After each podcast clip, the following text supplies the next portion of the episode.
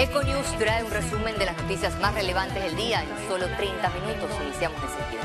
Manuel Murillo, uno de los dos señalados por impedir el paso de la caravana humanitaria en Chiriquí hacia la capital, recibió la media cautelar de detención provisional. A Murillo se le señala de posible comisión de los delitos de lesiones personales, apología del delito, extorsión y contra las libertades individuales. Aseguró que se dirigió hacia la provincia de Chiriquí para apoyar las manifestaciones nacionales. Alexis Jiménez se entregó este viernes a las autoridades del Ministerio Público para ser procesado por impedir el traslado de la caravana humanitaria de alimentos en Chiriquí. Con una Biblia en la mano y acompañado de su abogado, compareció Alexis Jiménez, el ex candidato a diputado requerido por la Policía Nacional, quien ofreció una recompensa de 5 mil dólares. Jiménez negó todas las acusaciones, aseguró ser un perseguido político y alegó que su partido Cambio Democrático le dio la espalda. Y el único responsable de todo esto es el presidente de la República, el señor Nito Cortizo.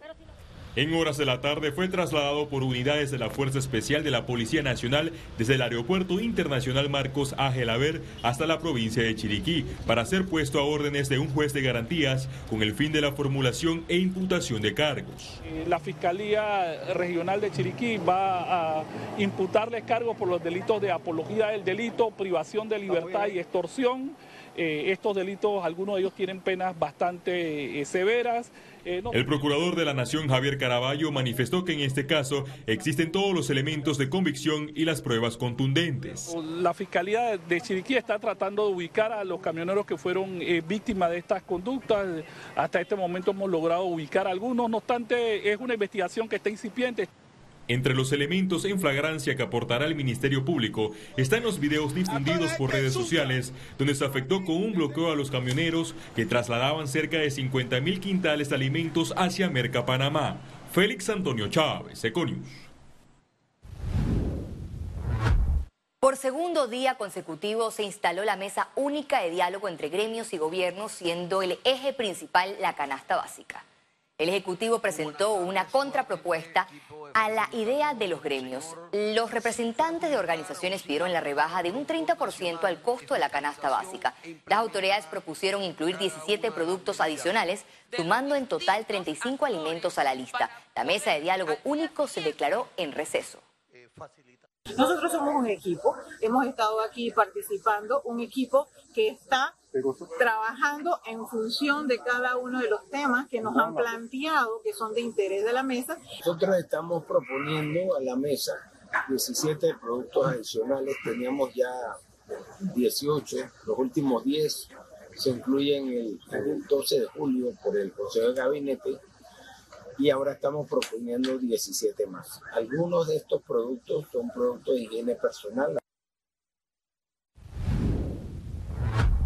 Gremios del sector privado del país exigieron que se ejecute una hoja de ruta que demuestre la voluntad de hacer cambios que atiendan el clamor de la sociedad. Más detalles en la siguiente nota.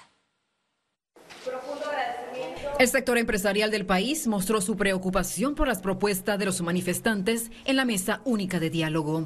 La discusión del jueves 21 de julio del 2022 no produjo en la mesa una lista para iniciar una discusión técnica, sino giró sobre un cambio en el sistema económico de nuestro país, lo que no solo no es objeto de la, de la discusión, sino atenta contra todos los panameños. Consideran que no van a permitir la anarquía en el país. Podemos vivir en una sociedad sin el sector productivo, sin el sector empleador.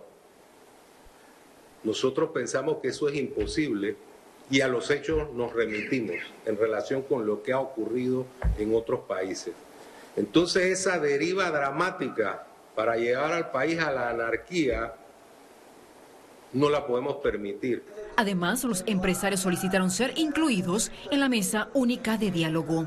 En este momento nos sentimos bastante preocupados porque sentimos que el proceso está un poco lento, que el proceso está un poco estancado y nosotros hacemos un llamado a que por favor se incluya a la empresa privada lo más pronto posible dentro de este diálogo.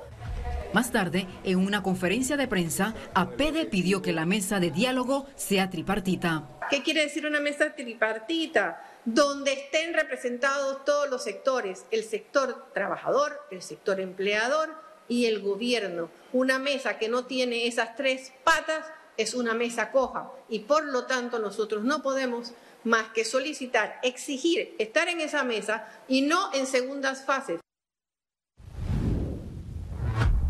El líder de Cambio Democrático, Rómulo Rux, considera que el presidente Laurentino Cortizo se quedó corto en su mensaje. El presidente otra vez se queda corto en su mensaje.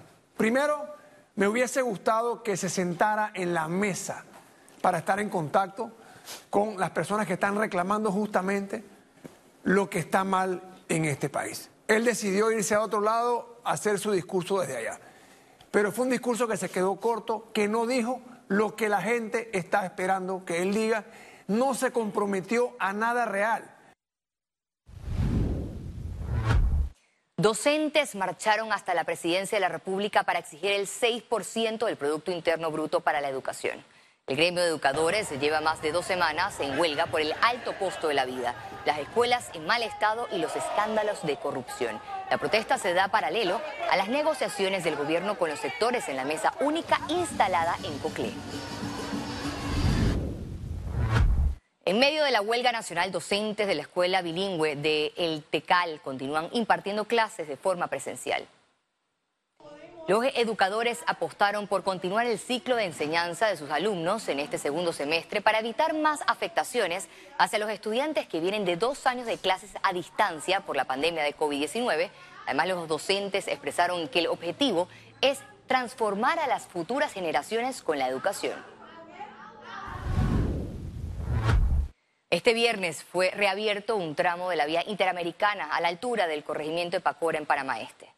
Esto luego de un consejo de las comunidades que se mantienen apostadas sobre el puente Río Pacora de mantener una apertura todos los días hasta las 6 de la tarde. Después de esa hora, los manifestantes retomarán el cierre indefinido de las protestas que se mantienen por el alto costo de la vida. Y en Santiago de Veraguas, los grupos de indígenas, obreros y docentes que mantuvieron bloqueada la vía interamericana decidieron reabrir parcialmente dos carriles de la vía interamericana en dirección a la ciudad de Panamá. Pasada la tarde, los manifestantes procedieron a cerrar la vía nuevamente como medida de protesta ante el alza del costo de la vida. Los cierres en la provincia de Chiriquí se mantienen ocasionando pérdida de productos. Este viernes se cumplieron 20 horas desde el último cierre realizado por los manifestantes en el cruce de Orconcitos, donde hay cientos de vehículos particulares y transportistas esperando en ambos sentidos de la carretera interamericana. Anuncian paso de la onda tropical número 20 por Panamá, la cual generará lluvias significativas hasta el 25 de julio.